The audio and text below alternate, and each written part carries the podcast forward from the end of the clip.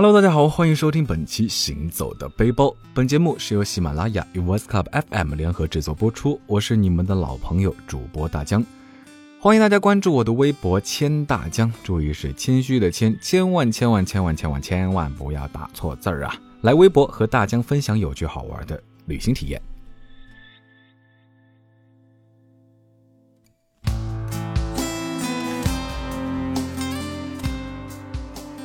还记得咱们上期节目最后的那个问题吗？嗯，哎，不过大江是不是得先问问咱们上期说哪儿了？哎，如果这都答不上来的话，就有点过分了。来来来，无奖竞答一下，玻利维亚的行政首都是哪儿？嗯，正确答案就是苏克雷。那苏克雷呢，是这个国家象征性的中心，就是在这里，玻利维亚宣布了独立。自由之家博物馆呢，就是玻利维亚独立宣言的发布地。博物馆里有着对玻利维亚历史不错的讲解。那苏克雷呢，不像是另一个首都拉巴斯那样全城是红彤彤，这里呢被称为白色之城。白色之城在安第斯山脉的阳光里呢是闪闪发亮，耀眼的白色建筑下面是漂亮的庭院。这个整洁的城市保留着大量的殖民地时期的建筑。这里是玻利维亚最精美的展窗。那所有建筑物的细节呢，是大量使用了铸铁花格图案和木质百叶窗，将拉丁美洲和西班牙风格完美的融合。在这座小城最梦幻的建筑呢，就是玻利维亚最高法院的门头。本来是很权威的法院，加上彩色玻璃和白色拱形的设计呢，看起来居然很有甜美的感觉。等到你到了苏克雷的时候，一定要在法院门口抬头看一看。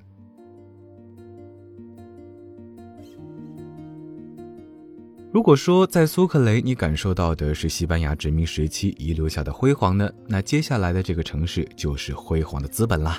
毕竟这里曾经是遍地白银。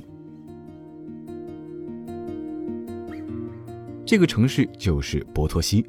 波托西呢，据说是全世界海拔最高的城市啊。在一五四五年银矿被发现之后呢，这座城市才开始被建立起来。随后，这里开采出的银矿呢，就开始滚滚流入西班牙帝国。即使到了今天，人们形容利润很大的东西时，都会拿波托西来做比较。尽管银矿早就被掏空了，但是那些银块斑驳、装饰华丽的殖民时期建筑和教堂呢，依然宣告了曾经的富裕。好了，别以为我不知道听节目的你在想什么，是不是想着去银矿捡个漏，然后发家致富，走上人生巅峰呢？醒一醒，醒一醒！那些银矿资源呢，真的是早就贫瘠了，再挖也不可能挖出什么宝贝来。不过自然资源呢，你倒是可以去考虑一下。不过不是让你去占为己有，去饱饱眼福还是可以的。比如说玻利维亚涉及的亚马逊流域就非常值得一去。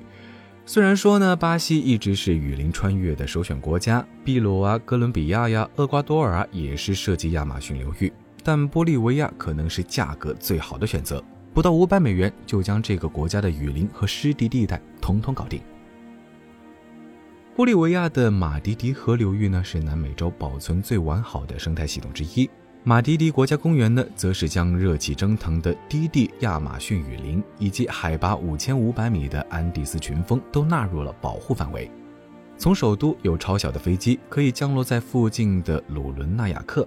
公园内的潘帕斯湿地呢，是一个非常不错的营地。不过，在抵达目的地之前呢，得先经过四个小时的吉普车颠簸和三个小时的独木舟航行。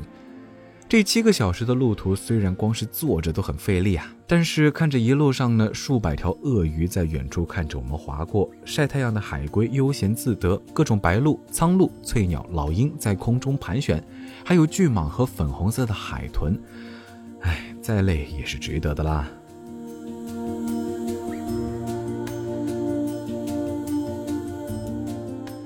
相比潘帕斯湿地，马蒂迪国家公园旁边的塞雷雷保护区内呢，雨林中的营地要舒适很多。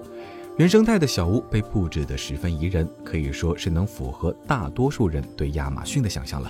不过前提是呢，你得受得了用七个小时回到鲁伦纳雅克，在那里换上另外一条机动独木舟，开始下一个三小时的航行，再加上呢将近一个小时的徒步，才能开始雨林的游玩部分。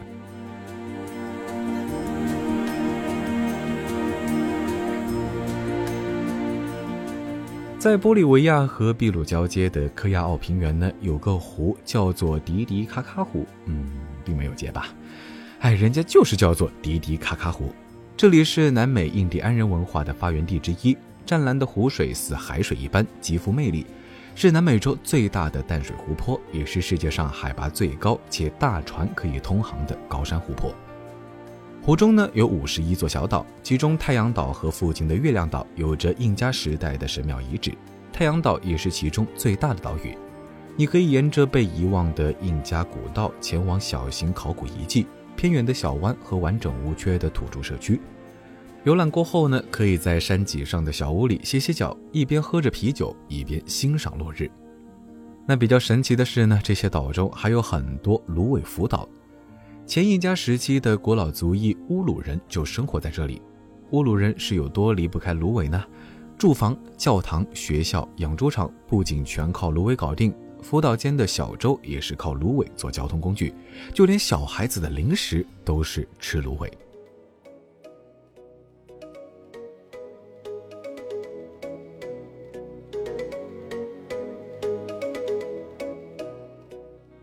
那关于游玩的部分就先说到这里了。接下来要和大家分享一些实用信息，赶快打开备忘录，准备记记笔记啦。玻利维亚呢，现在有拉巴斯埃尔阿托、圣克鲁斯维鲁维鲁和科恰班亚三座国际机场。中国没有航班直接飞往玻利维亚，从中国前往玻利维亚呢，可以经纽约、迈阿密、马德里、圣保罗等城市转机抵达，其中拉巴斯是最主要的入境城市。中国旅行者呢，从国内或者是第三国入境，抵达当地机场后，缴纳三十美元就可入境并停留九十天。那要想进入玻利维亚的话呢，黄热疫苗是必须要的。建议呢，有出行计划的朋友们尽早提前打，因为可能会有不良反应哦。治安的话其实还好，但提高一下安全防范意识总是没错的。希望接下来的几个小贴士呢，你不会用上。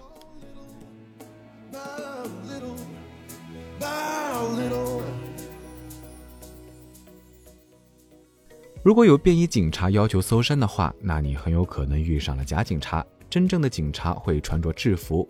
如果遇到假冒的警察，应该拒绝向他们出示你的重要物品，或坚持步行去最近的警察局。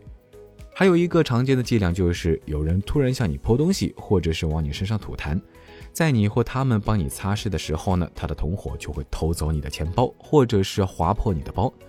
同样，千万不要俯身去捡一个刚掉落在地上的贵重物品，因为你很有可能会被赖上偷窃的罪名。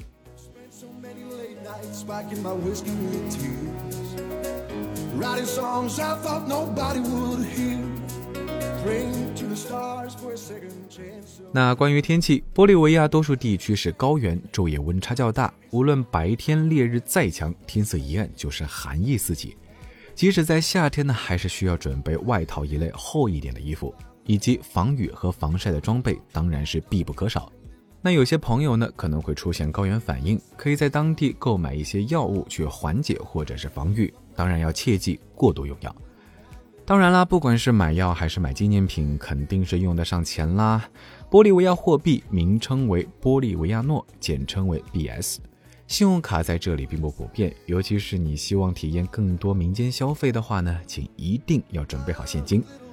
在当地机场或者是银行呢，均提供外汇兑换的服务，但汇率较低。相比之下呢，市中心的外汇兑换所则能提供更合适的汇率。换汇时不接受人民币，因此建议在国内兑换崭新的美元，一美元兑换大约七个 BS。那玻利维亚的官方语言是西班牙语，最好提前下载好西语翻译软件。实在不行呢，就直接比划比划呗。肢体语言总归多多少少有点相通啦。